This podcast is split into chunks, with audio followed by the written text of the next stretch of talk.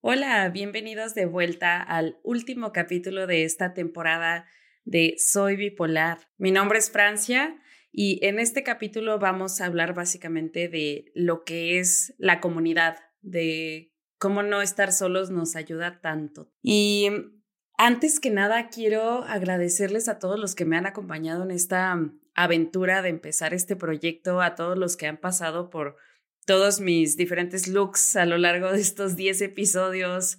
Eh, ahorita para los que no están viendo en video, ahora traigo el, flequillo con una mordida de burro básicamente,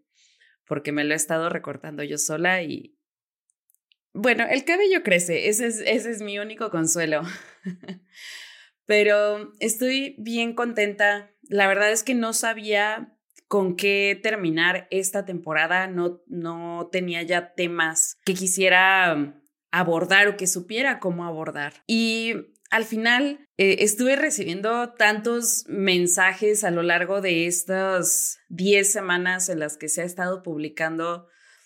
cada semana un capítulo de este podcast que dije, es que tengo que hablar de eso, tengo que hablar de lo, del contenido de esos mensajes que, que he estado recibiendo. Entonces vamos a platicar de eso el día de hoy. Espero que me acompañen en estos 40, 45 minutos que vamos a estar platicando y que puedan saber también qué depara el futuro para este proyecto de Soy Bipolar. En este podcast Soy Bipolar quiero hablar sobre cómo se siente vivir con trastorno bipolar desde la persona que lo padece, cómo nos enfrentamos a diferentes situaciones de la vida cómo se intersecta la bipolaridad con el trabajo, con las relaciones, con las amistades, con el dinero, con los episodios depresivos, con los episodios de hipomanía. Y me encantaría que formaras parte de esto y que compartas también tu punto de vista.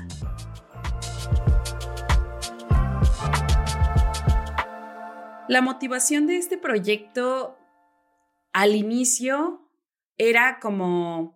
eran dos razones. La primera, poder abrir un espacio neurodivergente porque afortunadamente tengo los medios para hacerlo. Tengo un micrófono, tengo una computadora, tengo voz y de alguna forma tengo esta facilidad para hablar de estos temas.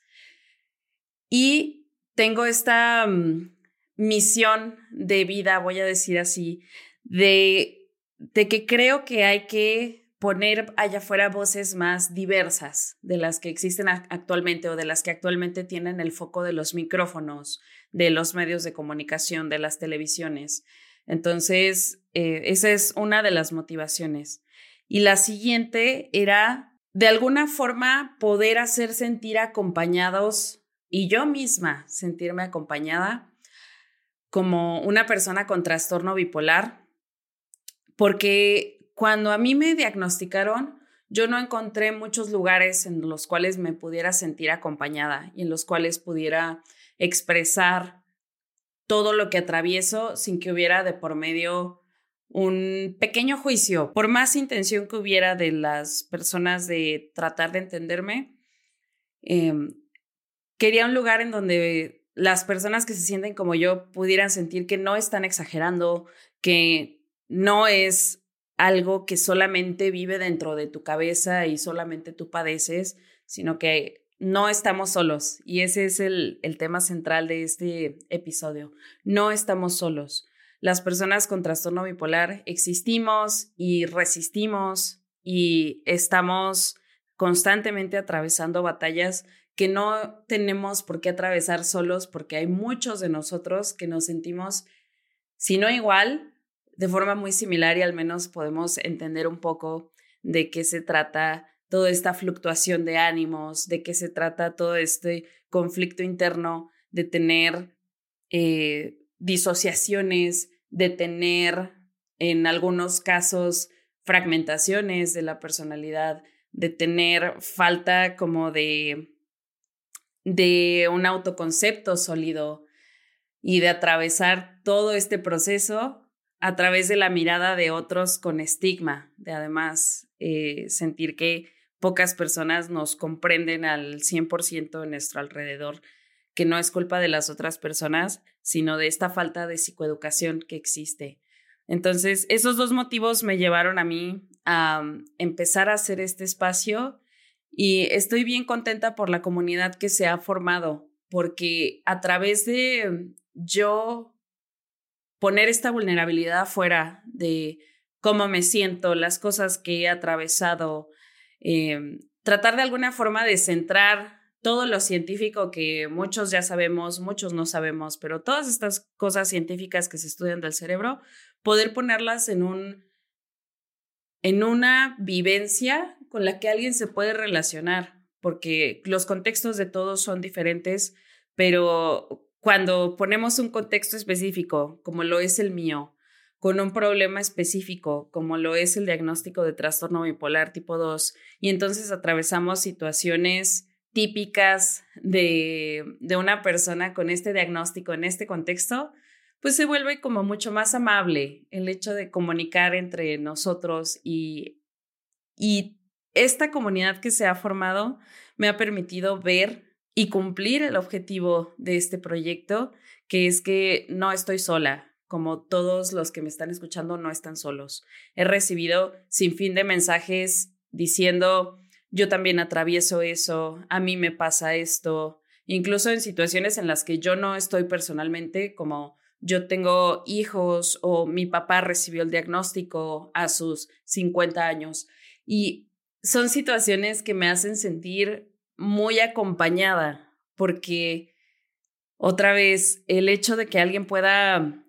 entender y empatizar contigo, con lo que sientes, con lo que atraviesas, como que te da un abrazo al alma y tampoco quiero desestimar todo el esfuerzo, lo que hacen las otras personas por entender, ¿no? Y por empatizar. Hay muchas personas que escuchan este espacio, que forman parte de esta comunidad, que no necesariamente tienen una neurodivergencia o que no necesariamente su neurodivergencia es trastorno bipolar y están aquí y están escuchando y están apoyando y ese paso ya es por sí mismo una, mm, uno de los objetivos también cumplidos de, de pues sí, de este espacio y de, de este proyecto y de muchos otros proyectos que están allá afuera. Entonces, esta comunidad que se ha formado, antes que nada, quiero agradecerles muchísimo que estén aquí, que sigan aquí, que compartan, que hablen, que levanten la voz, que hagamos ruido, que nos acompañemos entre nosotros y que nos mandemos ese apapacho virtual o físico. Y quiero que sepan todas las personas que están en este espacio o han estado o están apenas descubriéndolo, todas son bienvenidas. Si tú no tienes trastorno bipolar, no importa, eres bienvenida en este espacio a compartir, a escuchar, a aprender, a leer, a cualquier cosa que sea de tu interés en este espacio, eres bienvenido. Si eres neurodivergente de algún otro trastorno, eres bienvenido aquí. Todos son bienvenidos en este espacio que está dedicado a la psicoeducación y al acompañamiento mutuo.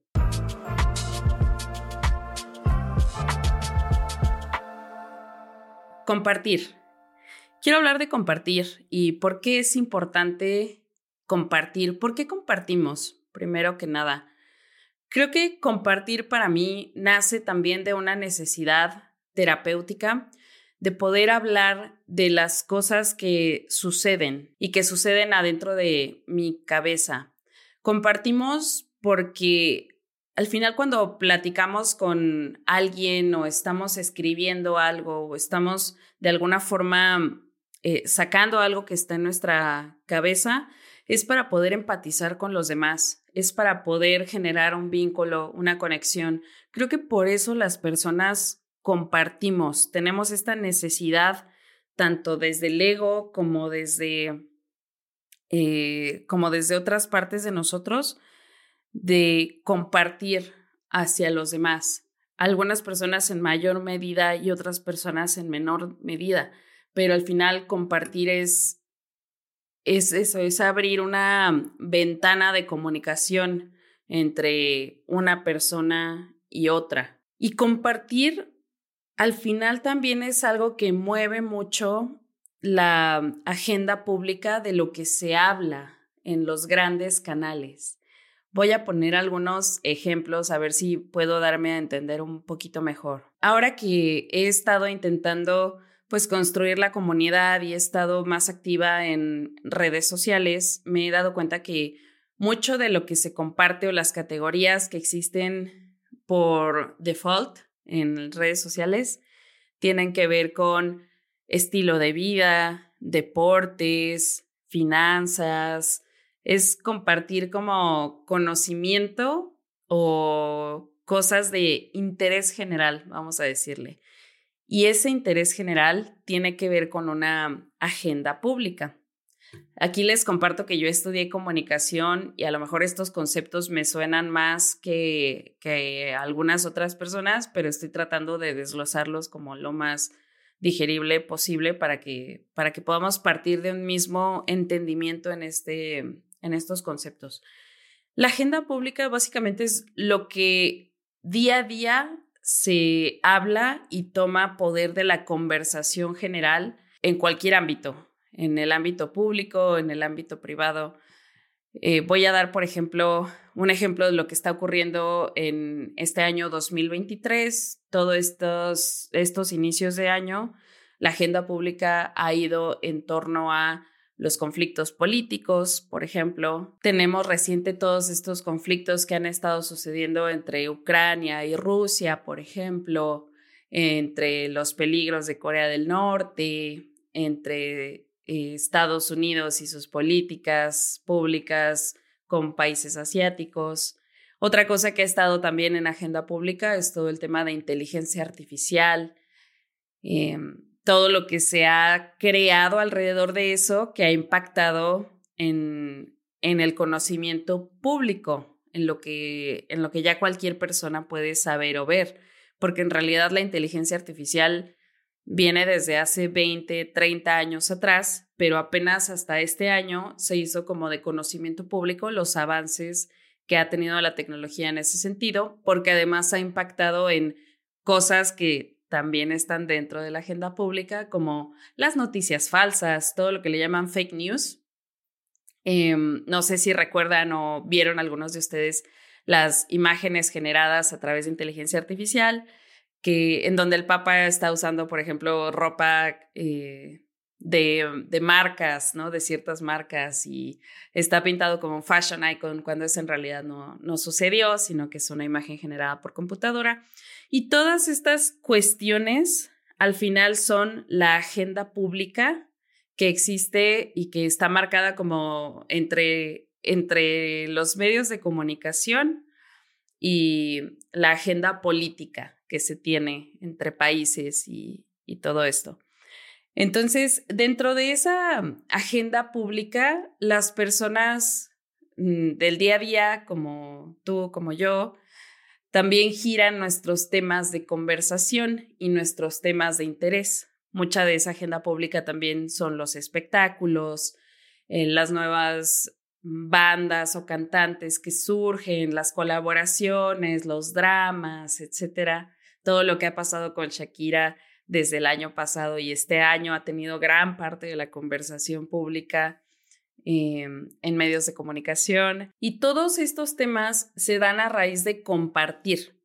de cuando alguien descubre algo y tiene que decirlo o cuando una empresa envía un comunicado y entonces ese comunicado se replica y resuena en diferentes ámbitos de, de los medios públicos Casi siempre todo esto se mueve a través de medios masivos de comunicación, la televisión, la radio, en este momento las redes sociales también. Y gran parte de esta agenda pública ya está marcada, digamos, por, por lo que dije ahorita, por el tema político y por el ámbito tecnológico y por ciertas cosas. Pero hay una parte de esa agenda pública que se crea a partir de las mismas personas y los intereses que, pues, que van surgiendo y hacia dónde se va moviendo la conversación. Y ahí es donde yo creo que entra mucho el tema de redes sociales y la autopromoción, autopublicación de proyectos. Hay varios ejemplos que, que tengo. Por ejemplo, voy a abordar un poquito un podcast que se llama Más allá del rosa, de Jessica Fernández, si no me equivoco, una chica de México que ha logrado mover la agenda pública un poquito hacia ciertos temas como la comunidad trans, como eh, las, las paternidades deudoras y ciertos temas, las discapacidades, ciertos temas que ponen, que no se hablan mucho, pero que a través de esa difusión se ha logrado poner en la agenda pública, aunque sea un momento, aunque sea un momento, las personas empezamos a hablar de temas bien delicados. Y espacios como esos, yo creo que esa, esa pequeña, pequeño porcentaje de la agenda pública que depende del interés de, de las personas normales, que no estamos afiliadas políticamente o privadamente con algo, creo que hay mucho espacio ahí para empezar a hacer más grande ese porcentaje de agenda pública y empezar a hablar de temas que nos pueden interesar a, estas personas de a pie como tú y yo. Y ahí es donde creo que compartir también puede ser parte de mover esta agenda pública un poquito y poner temas sobre la mesa que pueden tener una repercusión diferente. Por ejemplo, el hecho de hablar de temas de,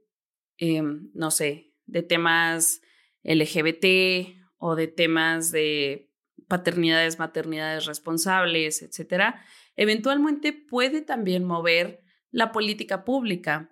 Por ejemplo, el legislar más acerca de las paternidades, maternidades responsables, legislar más acerca de el respeto a, las, a la comunidad LGBT, etcétera, etcétera, etcétera. ¿A qué quiero llegar con todo esto? Les estoy echando un rollo larguísimo para poder llegar al hecho de que para mí compartir y tomar eh, un porcentaje de ese espacio es sumamente importante para que la agenda pública se pueda mover también hacia los lugares neurodivergentes, hacia las personas con bipolaridad, hacia las personas con TDA, hacia las personas con trastorno obsesivo compulsivo, hacia las personas con TLP, con cualquier otro tipo de, de trastorno que, que, que, empiece a categorizar a las personas dentro de la neurodivergencia, para que empiece a hablarse más y que empiece a quitarse el estigma y que empiecen a promoverse políticas públicas y proyectos que tienen que ver con favorecer a esta parte de la sociedad que somos nosotros las personas neurodivergentes. Entonces, tomar un pedazo de esa agenda pública para mí es, es también como revolución, como rebeldía, como una parte de, de lucha también hacia poner el ojo acá, ¿no? En, en específico para mí en el trastorno bipolar, pero ponerlo en toda la, la agenda de salud mental. Y me muevo también hacia este tema porque últimamente he visto también mucha censura alrededor de temas que hablan de el suicidio, que hablan de la depresión, que hablan de los pensamientos suicidas, porque me pasó de primera mano, de primera mano tratando de poner estos temas en esa agenda pública o intentarlo más bien. Eh, recibí censura de redes sociales, de todo lo que es meta, que es Facebook, Instagram, principalmente de, de Meta, ¿no? En donde me censuraron la cuenta un rato por decir las palabras suicidio, decir la palabra depresión, decir la palabra muerte, cuando en realidad tenemos que normalizar los temas como son, sin romantizarlos, sin tener que utilizar otros términos como desvivir, como eh, nepe, para decir pene, o sea, esas cosas, creo yo que esa censura dificulta un poquito que nuestros temas puedan estar en la agenda pública. Y eso, esa censura a mí también me pesa un poco porque significa que hay muchísimo trabajo por hacer, mucho, mucho, mucho, para que realmente podamos estar dentro de la agenda pública y dentro de la agenda política para mejorar las condiciones de de las políticas de salud mental que existen. Voy a poner un ejemplo acá. Es obligatorio, al menos en, en México, desconozco cómo es en otros países, que al momento de que una empresa te contrata como su trabajador, como su empleado, te provea de em, una afiliación al seguro médico. ¿Para qué? Para poder garantizar que tú tienes, que si tú tienes un accidente laboral o incluso no laboral, tengas cobertura en tu salud, más que nada física, ¿no? Si necesitas alguna operación, alguna intervención, algún cuidado, por lo general mayor, es decir, que no sea un resfriado o cosas así, que puedas tener seguridad de que vas a conservar tu trabajo, casi siempre con una paga menor, pero que esas intervenciones em, van a poder ser cubiertas en su mayoría o en su totalidad por un seguro de gastos médicos, eh, ya sea el público o algunas compañías lo ofrecen privado. ¿Qué sucede? Que eso es, eso es por ley, ¿no? Las empresas tienen que hacerlo sí o sí, tienen que darte de alta en ese seguro sí o sí. Pero ¿qué sucede? que la parte de salud mental todavía no es algo que las empresas, por ejemplo, estoy nada más dando un ejemplo, ¿no? No es la única política que creo que tiene que haber, pero no hay nada que por ley obligue a las empresas a poner la misma atención en la salud mental que en la salud física de sus trabajadores o de sus colaboradores. Entonces, creo que es algo, por ejemplo, que se puede empezar a impulsar mientras más estemos en agenda pública y mientras menos censura exista de los temas que, que tratamos en espacios como este, que espacios como este hay muchos, pero si, si se siguen censurando, difícilmente vamos a poder tener un espacio para poder cambiar ese tipo de políticas públicas que pueden beneficiar no solamente a a personas como yo, sino también de las generaciones que vienen más debajo de nosotros o personas que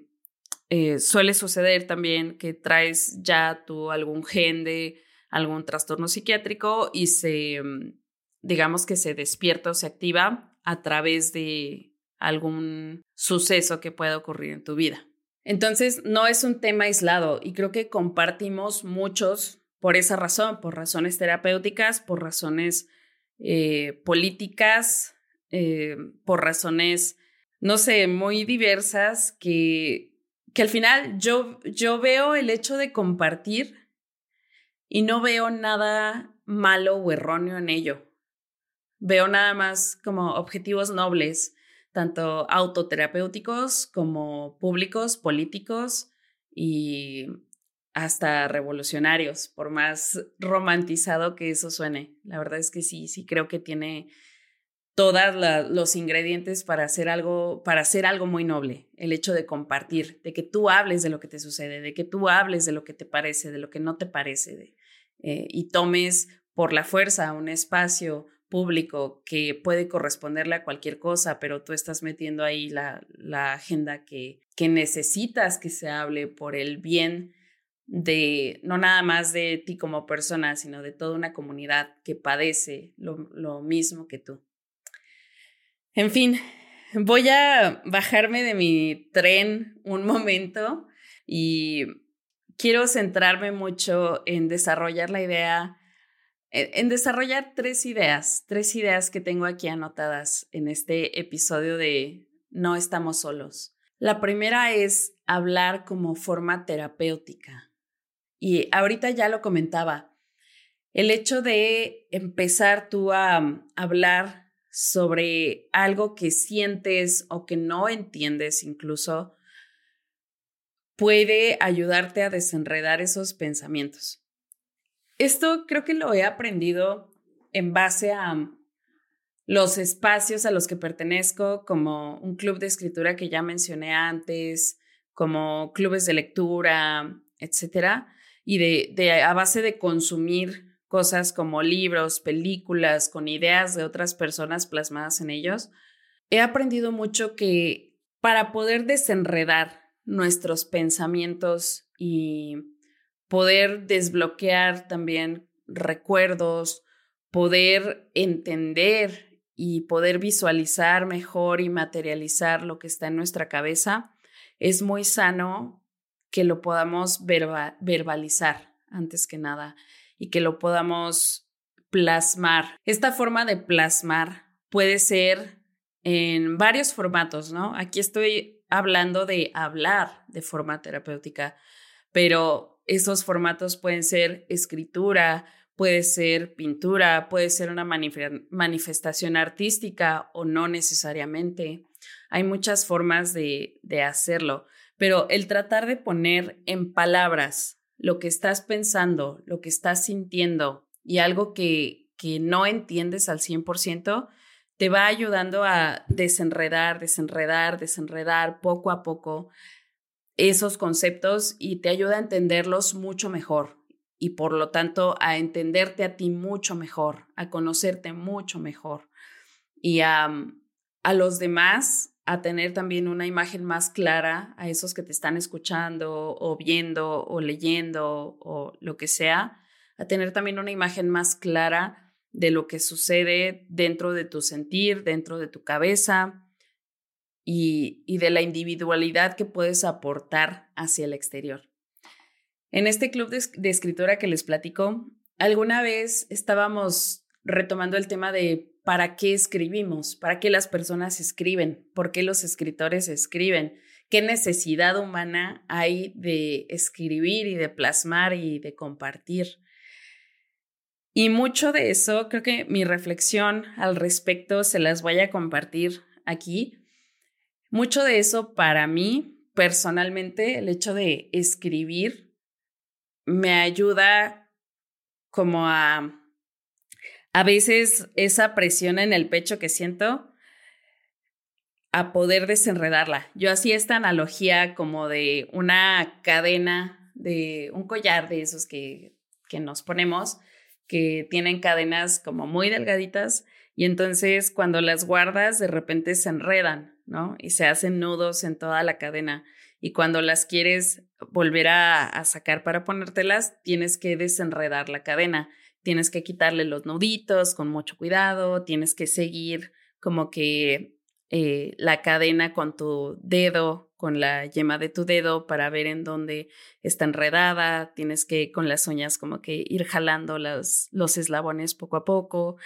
Y eventualmente logras desenredar la cadena. Pues ese proceso para mí es como el símil o la analogía más correcta que encuentro a lo que significa escribir, eh, porque vas como encontrando las palabras, vas forzándote de alguna forma a tener que sentir todo lo que tienes que sentir, ir pasando,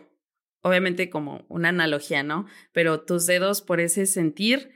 e ir tratando de encontrar las palabras para reflejarlo. Entonces, todo ese proceso te deja con una cadena desenredada, es decir, con unos pensamientos desenredados y entonces ya te, te liberas un poquito de todo lo que puedes estar pensando o sintiendo. Y esto lo vi escribiendo, ¿no? Pero creo también que me sucede mucho en este espacio, hablando, porque hay muchas ideas que en donde claramente tengo mi guion de ideas que quiero cubrir, pero me dejo también mucho espacio para improvisar o experimentar porque de repente van surgiendo los sentires o las palabras o lo que quiero platicar con ustedes em, al vuelo. Y eso como que también me ayuda mucho a, a hilar las ideas y a transmitirlas y a desenredar lo que tengo en la cabeza y y al final, cuando termino de hablar de un tema en profundidad, yo misma me siento mucho más ligera y me siento como que entiendo mucho mejor algo que está pasando dentro de mí. Eso hace que puedas sacar como del pecho todo lo que te duele, todo lo que todo lo que sientes, todo lo que te preocupa, todo lo que te hace feliz y hace que todas esas emociones sean un poco más transitables. De hecho, eh, terapéuticamente también es algo que, que se recomienda en terapia psicológica porque justamente te permite darle el peso adecuado a las cosas, eh, ver ver tal vez que algunas cosas no son tan graves como aparentan ser o que algunas cosas no las estamos dimensionando en una justa medida o comparación con algo más. Em, y te permite verbalizar, ponerlo en palabra, ponerlo en afuera de ti mismo para que puedas ver mejor y objetivamente eso que está ocurriendo dentro de ti y sentirte un poquito más tranquilo, poder transitar mejor esas emociones que estamos sintiendo. Y algo que platicábamos en este mm, club de escritura que les, que les cuento es si es necesario tener un espectador, digamos, de lo que producimos, de lo que escribimos y en mi caso, de lo que hablo. Yo elijo conscientemente grabar todo esto en la soledad de mi casa, hablarle a una cámara, hablarle a un micrófono, pero después publicarlo. Yo podría quedarme con esos archivos grabados y saber que ahí están y sí desenredé la cadena, pero no me la puse. Y me puede dar también una sensación de tranquilidad. Pero yo creo que el hecho de ponerlo allá afuera justamente me, me ayuda a hacer comunidad con personas como yo y eso también nutre mucho mis redes de apoyo y mis redes de seguridad. Y también está el otro lado de la moneda, que es el lado de escuchar. Este tema de hablar como forma terapéutica, para hablar eh, necesitas un interlocutor, ¿no? Para tener este, este diálogo yo elijo ponerlo allá afuera y entonces mis interlocutores se convierte en cualquier oído que esté dispuesto a escuchar un capítulo de esto, ¿no? Pero em, también puede darse en conversaciones del día a día en donde una persona escucha y recibe. Y del lado del interlocutor que está escuchando y recibiendo todo el mensaje, también hay, hay algo terapéutico en ello. Estar para los demás, escuchar, aprender y, y entender, empatizar con alguien más, también ayuda como por un momento a desenfocarnos de nosotros mismos y a desenfocarnos de los pensamientos que podemos tener em, y, y, en los que podemos estar un poco atrapados. Y nos ayuda a enfocarnos en el otro y en el bien del otro y a rebotar y compartir ideas con el otro. Entonces, esa parte también para mí es sumamente importante, la parte de no solo de hablar como forma terapéutica, sino de escuchar y recibir de forma terapéutica. Creo que, creo que toda esta idea me, me gusta mucho y me vuela la cabeza como la, la, a través de la creación y de el consumo, porque ahorita yo también mencionaba películas y podcast y libros, a través del consumo también podemos, eh, también podemos como desenredar ideas y darnos una nueva forma de ver las cosas.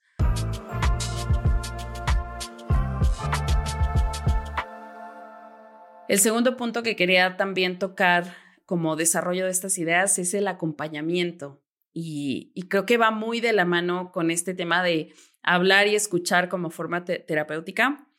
creo que también el acompañarnos en, esta, en este intercambio de ideas es algo que nos hace sentir bien bonito y que nos hace sentir que no estamos solos, que es el tema que quiero tocar aquí.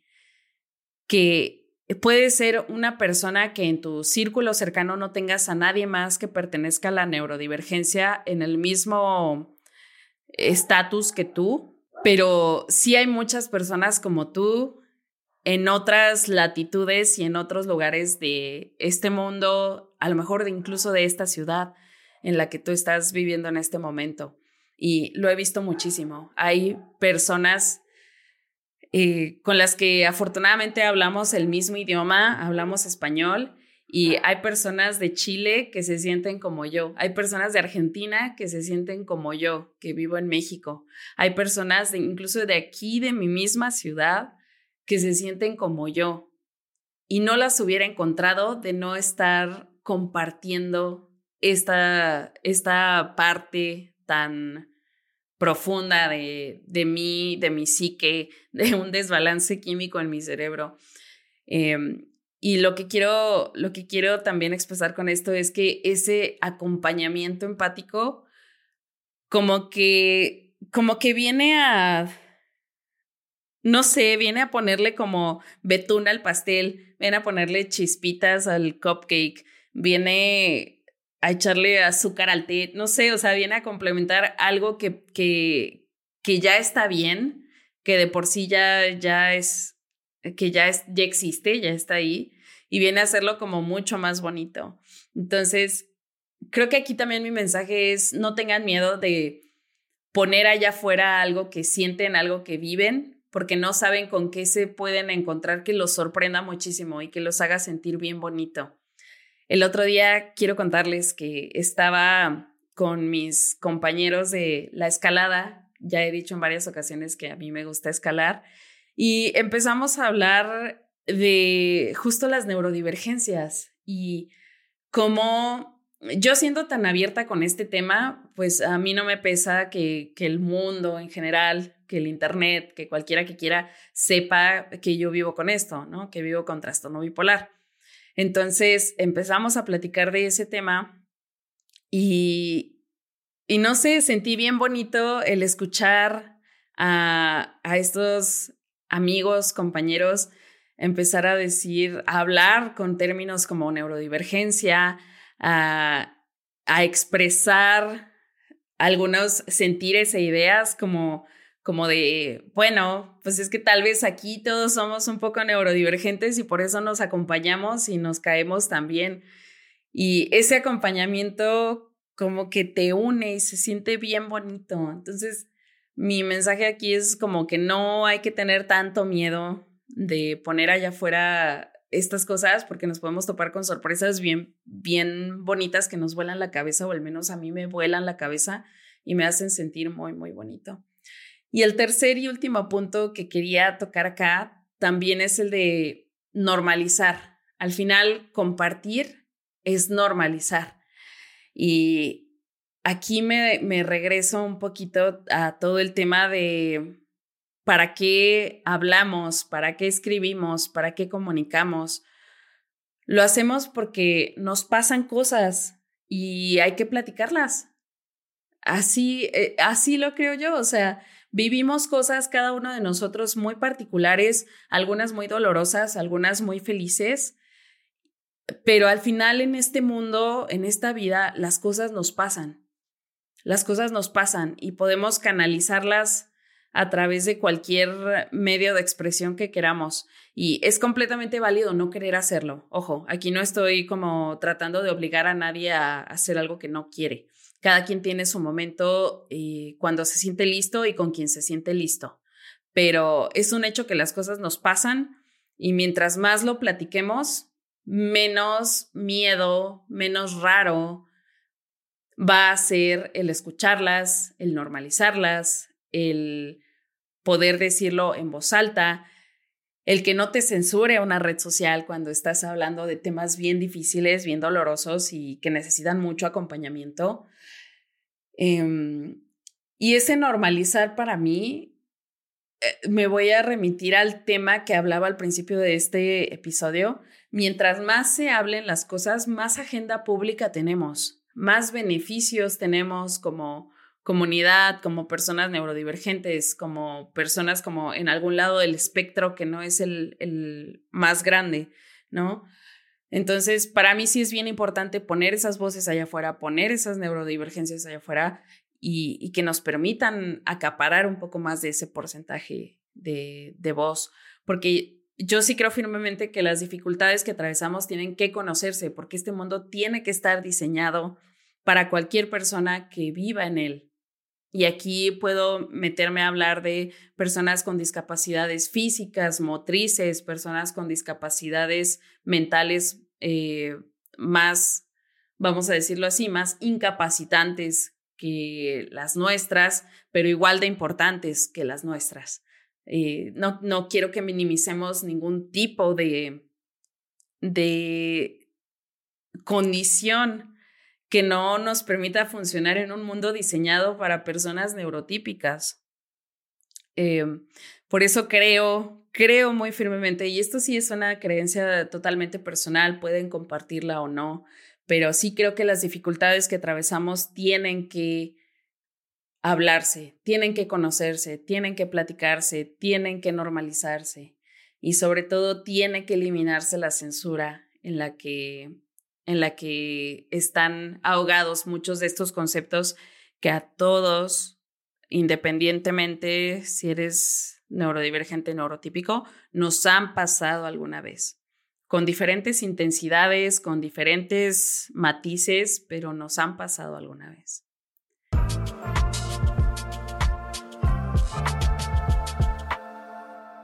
Como les decía al inicio, este proyecto me ha acercado a comunidades y a personas que en este momento son invaluables. Muchas de ellas saben lo que significan para mí, pero muchas de ellas no lo saben tampoco. Eh, y me, he tenido que empapar también de las comunidades que ya existen para poder, em, para poder estar aquí hablando de cosas que tienen sentido y retomando temas que ya se están platicando justamente para amplificar esa voz pública. Y sí quiero mencionar algunas de las comunidades, personas, etcétera, que se han acercado conmigo, que nos hemos eh, mutuamente acompañado, ya sea que esas personas lo sepan o no lo sepan, pero está Nancy Lu del Bipop Club, que otra vez ella está en un país completamente diferente al mío y aún así nos acompañamos. Está Miriam de Mente de Mente, que también es una cuenta que habla y da muchísima voz a muchos temas neurodivergentes y que vale muchísimo la pena escuchar. Está Valentina de Refugio Bipolar, está Nicole de Sentir Bipolar, está Mujer Bipolar y Disidente, eh, que no conozco el nombre detrás de, de la mujer de esa cuenta, pero que sepas que te veo, te escucho y te acompaño, así como todas ustedes me acompañan. Esta cíclica de, la médica Sofía, está la comunidad también de revoluciones afectivas de mi psiquiatra, de Montserrat Fernández, de la psicoterapeuta Julie, del psicoterapeuta Andy, y están todas las personas que de verdad quiero que sepan que a cada una de las personas que me escriben las leo, las comparto y me acompañan y las acompaño. Está Gaby, está Nian, está Ceci Zárate, está Loana, está la doctora Camila Loazo, está Víctor, Nati, Noé, Ani, Laura, Brenda, Camila, Ana, Fabiola, Andrea, Ann. Muchas personas que de verdad cuando me escriben mi corazoncito salta y me siento muy identificada con ustedes y quiero que sepan que en este lugar, en este espacio, conmigo, tienen un lugar en el que pueden estar seguros, en el que pueden hablar y expresar por las cosas que han pasado durante su vida y, que van a ser validados en todo momento por todo lo que están sintiendo. Y quiero instar a todas las personas que escuchen esto a que, a que lo hagan, a que le escriban a esa persona que, con la que se sienten identificados, a que manden un mensajito, a que expresen lo que sienten, a que compartan algo que les resuene, para que podamos tomar más espacio público, porque es importante, es importante que estemos en el espacio público y que nos sintamos acompañados y que sepamos, sobre todo por esto, porque sepamos que no estamos solos en las batallas que atravesamos día con día. Y ya como bonus, quiero también, es una reflexión que estaba haciendo y quiero también no perder la oportunidad de hacer la mención, que todas estas comunidades, al menos las que, las que yo conozco y las que me han acompañado, son comunidades iniciadas por mujeres que crean, mujeres que hablan em, y que abren sus comunidades pues a, a, cualquier persona que esté interesada en ella, pero me llena como mucho también el corazón saber que las mujeres estamos creando y poniendo todo esto en la agenda pública. Muchas gracias por estar, muchas gracias por escuchar este espacio, este podcast. Muchas gracias por compartir conmigo sus vivencias, sus sentires, sus emociones. Muchas gracias por escribirme en, Instagram o en TikTok por mensajes privados. Muchas gracias por vocalizar también lo que tú sientes y lo que tú atraviesas. Esta temporada ha sido una aventura completa para mí, ha sido de muchísimo aprendizaje y de muchísimo acompañamiento y estoy sumamente agradecida por ello. Me voy a tomar un, un break, un pequeño descanso de tal vez dos o tres semanas pero claro que va a haber una siguiente temporada, claro que va a seguir este proyecto. Estoy sumamente comprometida y emocionada con este proyecto. Creo que es una de mis metas de vida que no conocía, el seguir hablando de, de estos temas y el seguir poniéndolo en la agenda pública. La siguiente temporada quiero que se trate de platicar con todos ustedes, personas neurodivergentes con trastorno bipolar, eh, que podamos tener una conversación juntos. Tal vez ya se hartaron de ver solamente mi carita y de escuchar solamente mi voz, entonces los escucho. Quiero que demos voz a más personas que son neurodivergentes. Quiero invitarlos a que si tienen algo que decir, que contar, me escriban en Instagram o en TikTok. En ambos estoy como Soy Bipolar Podcast. Eh, y voy a estar sumamente contenta de poder abrir este espacio a más personas que, que tienen un trastorno bipolar. Y también vamos a estar platicando también con más especialistas, siempre poniendo primero el espacio vivencial, que esto no se convierta para nada en un espacio completamente científico y ajeno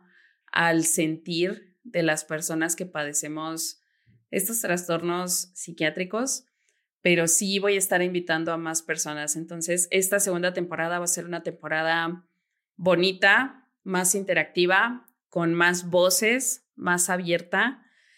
Y voy a tomarme un break para organizarlo bien. Voy a seguir aquí y voy a seguir intentando visibilizar las neurodivergencias dentro de este pequeño espacio del Internet que estamos, que estamos tomando. Muchas gracias por estar aquí. Adiós.